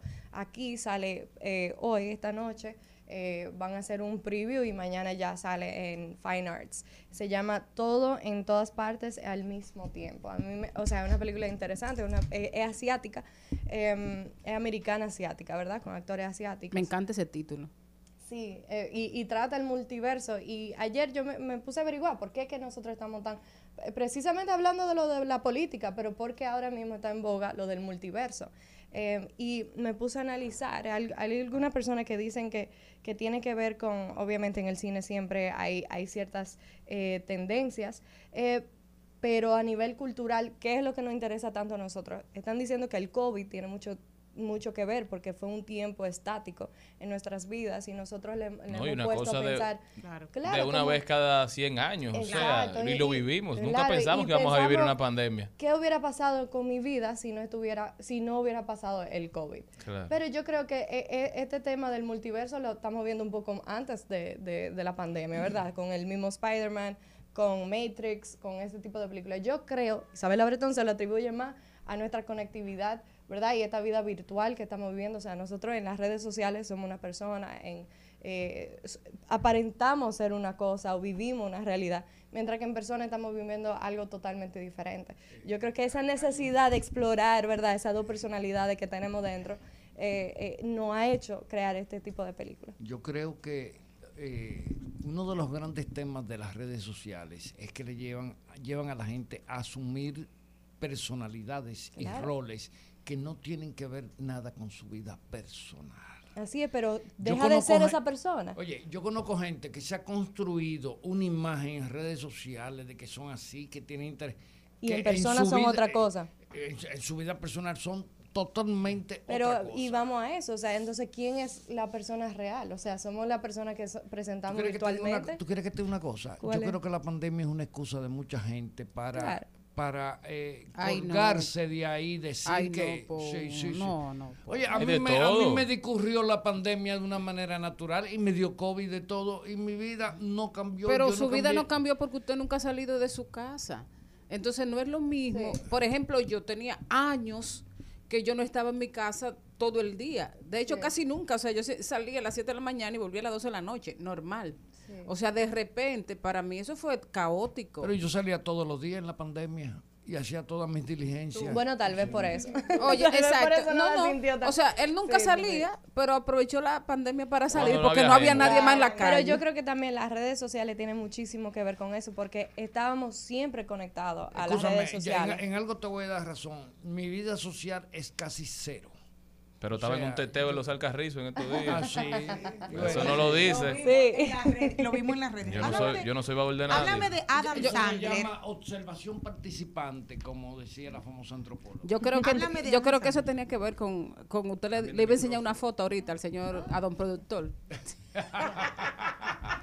Ya, ya, ya. Úsame- háblame de Adam Sandler, que antes se decía que él no es uno de los de los actores más eh, famosos. Bueno, Sí, es bueno, famoso sí, sí, pero, pero que como bueno, que digamos, ¿verdad? De calidad. Ajá. Sí. Siempre no. lo critican, Sí, sin embargo sí, es uno sí. de los productores más exitosos Claro. de Hollywood. Y un Muchos- éxito siempre. Sí, un éxito pero muchos lo han. O sea, Adam Sandler tiene una casa productora, Happy Gilmore Claro, Productions, claro.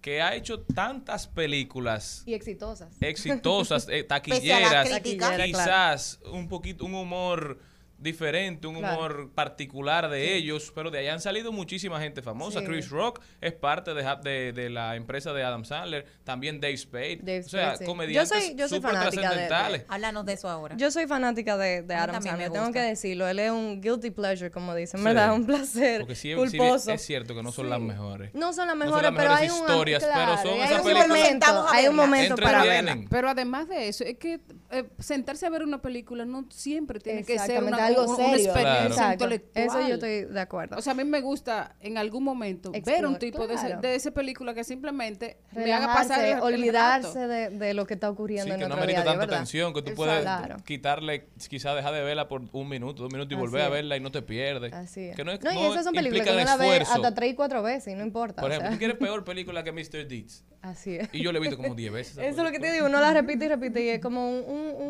un placer culposo. En esta ocasión, Adam Sandler viene con Hustle, eh, que es una película, una comedia dramática. Eh, él es un scout de, la NBA y entonces encuentra en, él se encuentra en Madrid y ve un muchacho que, tiene como eh, capacidad de verdad para estar en la NBA y ese se llama, le voy a decir ahora porque tiene un nombre como complicado, es Juancho Él, es, él está en Utah Jazz. O sea, para las personas que ven la NBA, que son eh, eh, fanáticos, ¿verdad? Del básquetbol, van a conocerlo. Él es Juancho Hernán Gómez. Eh, y él es el protagonista, eh, coprotagonista con Adam Sandler. Y en esta película también eh, es productor LeBron James. Nuevamente vemos a LeBron James que no le fue muy bien con, con, Con la, Space Jam. con Space Jam, pero ya tal vez como rol de productor sí le va bien. Eh, las críticas para esta película sí han sido muy buenas por ahora, ya la pueden ver en Netflix. Ay, qué bueno. Sí, así, y, no solamente está eh, Juancho, sino que están otros eh, deportistas del NBA que hace como parece como si fuera una historia real, pero no lo es. Pero sí se integran mucho eh, personas conocidas de la NBA. Me encanta el chisme y decía el señor Mariotti que Top Gun es la mejor de las peores. Sí. Háblame de eso. Como de la mejor de las peores. Eso fue lo que dijo. Es la mejor de, de las malas, es la mejor. Bueno, ok, sí, lo que pasa es que Top Gun, digamos que no es una película que la gente considera como elevada, oculta o, o demás, pero una buena película para entretenerte, eh, una acción. Yo creo que, como decía Maribel, eh, hay un momento como para todo. Yo la vi en el cine eh, y yo no soy súper mega fanática de, de ese género, pero me divertí muchísimo. O sea, yo estaba hasta aplaudiendo y yo en una me digo, ¿y qué? ¿Qué me pasa? Te desesperaste. Sí, sí, sí, no, yo estaba Leonor, como, cálmate. así como la doña, Leonor, Cálmate, cálmate. Leonor. Y, y esta película, por el boca a boca positivo que ha tenido, no ha bajado. O sea, en la segunda, en la segunda semana de, de su, ¿verdad? Visualización en los cines, solamente bajó un 29% las las taquillas. Eso es poquísimo. Normalmente la- las películas bajan muchísimo más de 50. Batman la segunda semana bajó 50 más de 50%. Y como quiera, fue un éxito. Pero Top Gun se dice que va a ser un, eh, o sea, va a ser un antes y un después en el cine, a pesar de que tenemos todo este tema de la pandemia, que el cine, verdad, que la gente no está yendo al cine, pero Top Gun está probando que eso es totalmente lo contrario, que las personas quieren experiencias, quieren salir y quieren eh, algo que lo emocione. Y Top Gun tiene ese, a- aparte de que tiene, verdad, esa acción y demás, tiene hasta un elemento de, de- de, eh, como de patrimonio, ¿cómo es? De, de, de, eh, de- de tu país, de Estados Unidos y demás, y con todo lo que está ocurriendo con Rusia y demás, las personas están como patrióticas. Claro. Y están viendo eso, y eh, o sea, hasta ese, ¿verdad? Ese elemento, ese subtexto político que tiene también atribuye a todo eso. O sea que eh, Tom Cruise tiene otro éxito en sus manos que es Top Gun. Yo les recomiendo que la vayan a ver porque está muy chula. Qué bueno. Bueno, Isa, muchísimas gracias por haber estado con nosotros. Ustedes. Sumamente interesante, como siempre. ¿Dónde puede la gente continuar esta conversación contigo? En Isa Fuera de Foco en Instagram y en Twitter Isabela Bretón. Ya saben todos a seguir a Isabela. Muchísimas gracias por haber estado con nosotros. Continuamos. Estás escuchando Al Mediodía con Mariotti y compañía. Rumba 98.5. Una emisora. RCC Media. Seguimos, seguimos, seguimos con Al Mediodía, con Mariotti y compañía. En Al Mediodía, con Mariotti, con Mariotti y compañía, hablemos de tecnología. Estamos de vuelta, mi gente, y vamos a hablar un poquito de tecnología, porque hace unos días generó gran entusiasmo la salida de un aviso de solicitud de concesión de prestación de servicios en el país a nombre de Starlink Dominicana. ¿Y qué es Starlink? Bueno, Starlink es el servicio de Internet satelital que es desarrollado por SpaceX, la empresa de Elon Musk. La idea de este proyecto es poner miles de satélites en órbita para llevar Internet a cada rincón del planeta, incluyendo las zonas rurales con menos cobertura. La idea de esta empresa es tener más o menos 120 mil bueno, no, 12 mil satélites en órbita y que luego una persona o una compañía pueda pagar una mensualidad para conectarse desde cualquier lado con el dispositivo que tenga. La idea tampoco es competir con la fibra de carbono o con las conexiones 5G, sino es complementar ambas ofertas con la suya. Es decir, usted adquiere este servicio y le mandan un kit para que usted instale una antena por, en un rango limitado y ahí usted tendrá la señal de, de Starlink. Usted tiene que enchufar la antena, ponerla apuntando al cielo sin que haya ningún obstáculo para que ésta pueda llegar a la señal de los satélites y así tener conectividad en los lugares donde las tradicionales no llegan, donde su servicio de celular es malo, ahí usted puede instalar un satélite de Starlink. Pero el problema es que esto todavía tiene un precio muy elevado. Por ejemplo, en el Perú, que ya llegaron, un, un satélite de esto, una, una antena, tiene un precio de 99 dólares al mes y solamente te funciona en un rango limitado. Por eso es como un complemento. Es decir, que cuando llegue Starlink podremos aumentar la conectividad en esos lugares olvidados, en esos lugares alejados donde las donde las empresas de telecomunicaciones aún no llegan por el alto costo y así tendremos otra alternativa. Felicidades que son muy bienvenidos aquí en la República Dominicana. Pero no crean que esto viene en dos, en dos meses, esto puede tomar mucho tiempo, pero más tarde que temprano o más temprano que tarde, Starlink Dominicana estará funcionando. Muy buena noticia para todos nosotros.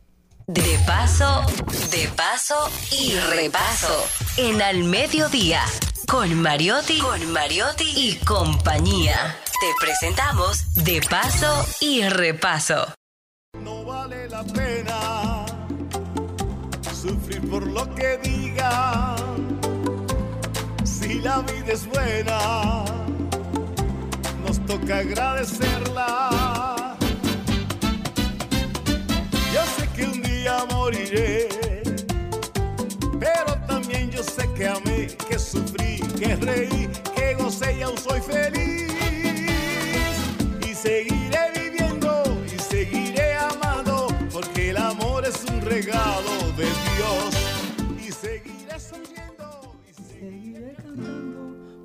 Cantar alegra mi corazón. Bueno, señores, hoy sí que tenemos alegría y música aquí y tenemos, bueno, tenemos arte por todas partes porque nos acompaña Joel Gonel. Joel es un artista integral. Es primero es de Loma de Cabrera. Segundo, es artista plástico de los más eh, reconocidos y prometedores de, de la nueva camada, de la nueva generación de, de pintores dominicanos. Y además de eso, es músico, cantante y compositor. Y como compositor, hoy estamos celebrando esta nueva canción que acaba de grabar Fernando Villalona de su autoría. Eh, Joel, bienvenido, ¿cómo estás? Muy bien. Feliz de estar con ustedes. Gracias, Maribel, por eh, permitir que yo esté aquí, igual que a todos los integrantes. Yo estoy feliz porque aquí me invitaron a hacer lo que a mí me gusta hacer. Cuando hablamos de, de- de- de esa, de esa canción que habla inclusive de muerte, eh, ¿de qué se trata? ¿Cómo, ¿Cómo te inspiraste en ella? Eh, la canción surge por algo que leí, como te había dicho. Eh, yo soy un fanático de, ese filósofo alemán, Heidegger. Y me inspiró cuando él de- decía que, que habían dos tipos de existencia, la auténtica y la inauténtica. Entonces, eh, la auténtica es eh, trata, dice que hay que elegir la existencia. Nosotros debemos elegir cómo queremos existir. Excelente. Entonces, la inauténtica eh, se pone en el mismo nivel de las cosas, como que eh, el inauténtico no le gusta hablar de la muerte, pero no vive, porque vive temeroso. Sin embargo, el que es auténtico eh, vive, porque habla de la muerte, piensa en la muerte, pero vive porque sabe que hay que hacerlo. Tú no puedes detenerte a pensar que te vas a morir, pero pensar en la muerte es como, eh, no como una negación, sino saber que estamos pasando por aquí y que lo que queda es lo que hicimos. Entonces hay que hacerlo. Amén. Eh, sé que un día moriré grabado en, en merengue por Fernando Villalona. Eh, ¿Cómo fue eso? Tú llegaste a su casa con la guitarra, mira. hiciste el tema, a Fernando le gustó. Eh, ese tema, si supiera que fue en Loma de Cabrera, él lo escuchó y le dijo, Fátima, pásame el teléfono. Yo estaba cantándola. Y él cogió una idea. Y después me invitó en la noche, él tiene un piano allá, y fuimos y lo organizamos. Y después pasaron como, me grabó otra incluso antes de esa, que también la hicimos en ese momento. Y, y después me llama que quiere grabar ese tema porque que eso es como si fuese un legado de él. Y que él como que quisiese eh, ir preparando a su público de lo que va a venir eh, eh, irrevocablemente. Que hay gente que piensa que no, que él no va. Entonces le gustó mucho la dinámica porque realmente la canción lo que trata es de alegría, de que hay que seguir viviendo, hay que seguir soñando, cantando. ¿Cómo, cómo suena eh, aquí en la guitarra? Dice así. Yo sé que un día moriré, pero también yo sé que amé, que sufrí, que reí, que gocé y aún soy feliz. Y seguiré viviendo seguiré cantando, porque cantar alegra mi corazón. Y seguiré viviendo y seguiré soñando, porque el amor es un regalo de Dios. Y yo no quiero que me digan de los problemas de la vida. Y quiero yo seguir viviendo con mucha paz y alegría. Y seguiré viviendo y seguiré cantando, porque cantar alegra mi corazón. Y por ahí se va. ¿Cuál fue la otra canción que Fernando grabó tuya? Él me hizo una que se llama Yo te haré el amor. Yo te haré el amor. Oye, Sí. Gabriel. ¿La puede esa- poner? La puede buscar ahí, Sí. esa cancioncita. Yo te haré, haré el amor, como dice en la guitarra. Yo, yo te haré el amor bajo el debut del rocío, empapándome con besos y los besos de que mi dos. Se me olvidó, vamos a ponerla.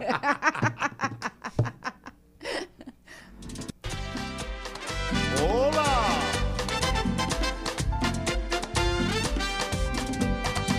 Oye, mi nena, te quiero decir que te deseo y me muero por ti. Que el inquieto latir de mi corazón acelera mi sangre, pierdo la razón. Al ver tus labios hermosos pintados que me insinúan apretarlos, besarlos, siento mi cuerpo ardiente, caliente, ven te deseo, de pronto no aguanto. Yo te haré el amor, del rocío, con las luces casi ciegas. Es una canción bellísima y, y muy romántica. Joel, Yo creo que más, más erótica que romántica. Realmente, bueno, tú eh, sabes eh, que hoy día... el erotismo entra dentro de- Sí, del amor pero- romántico. no, eh, eh, esa es una canción que, que no se oye, pero es urbana. Exactamente. Eh, hay, hay una cosa importante dentro de ese contexto, eh, Joel, y es ver cómo, cómo ustedes, eh, lomeros, la gente de Loma de Cabrera se mantiene unida en el arte y la amistad. Te une una, una relación muy, muy cercana, Fernando. Sí, muy cercana. Eh, hay que recordar que él también pinta.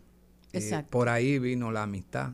Eh, una vez nos invitó a mí a Joaquín Rosario, que tú sabes que también vivimos pegados, como Juan Andújar, Dustin Muñoz. O sea, siempre... O sea, to- todos los artistas de Loma eh, eh, pintan, tocan y cantan. Casi todos, Casi por no decir todos, pero nosotros eh, tenemos tanta influencia de, de la música por la parte de Papito Andújar, nuestro profesor, que es papá de Juan Andújar, y Fernando influenció a todo el mundo.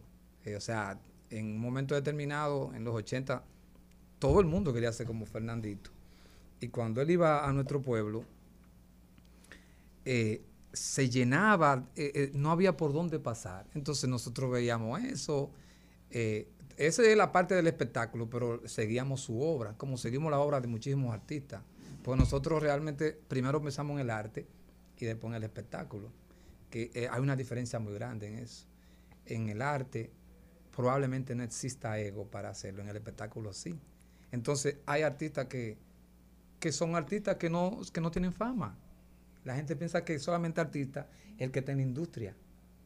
Entonces nosotros nos hemos mantenido apegados al arte y por eso hemos permanecido, porque nos interesa el arte antes que lo que pueda suceder con él. Además, eh, hay una dos corrientes, no solo la de Papito, sino la de Andújar, el gran pintor. Exacto. Eh, que es una gloria del arte nacional, ya fallecido Plutarco Andújar, que nos influenció a todos también, porque cuando vivíamos en Loma, llegaban esos periódicos, La Isla Abierta, y yo veía la- las obras de él, la de Vidó, de Guillo, y, y ese fue otro mundo. Yo no le puse caso a la música en Loma de Cabrera. Eh, yo siempre cantaba porque mi mamá cantaba y mi madre vino a un festival que hizo Freddy en, eh, de toda la Gordo. provincia y ganó. Eh, no, en, en- con Freddy, punto final, que era de todos los pueblos. Eso sí yo lo hacía siempre, pero no le ponía, ni siquiera fui a estudiar música allá, sino aquí. Y es porque el arte es lo que nos mueve, nos fascina. Por eso estamos aquí. Bueno, eh, ya llegamos al final del programa. Te, te agradecemos, Joel, que hayas estado con nosotros y que hayas alegrado nuestro corazón con tu arte, con tus versos, con tu música y también que nos hayas conectado con ese imaginario de, de Loma de Cabrera, de- del masacre, de los, de los Andújar, de la, de la pintura y, en fin, eh, de esas cosas que, que nos llenan el alma. Yo muy agradecido también de poder eh, venir a hacer lo que me gusta y difundirlo. Y de parte de ustedes, todavía mucho mejor. De ti, Maribel, que siempre te queremos. Hasta aquí, Mariotti y compañía. Hasta aquí, Mariotti y compañía. Hasta mañana.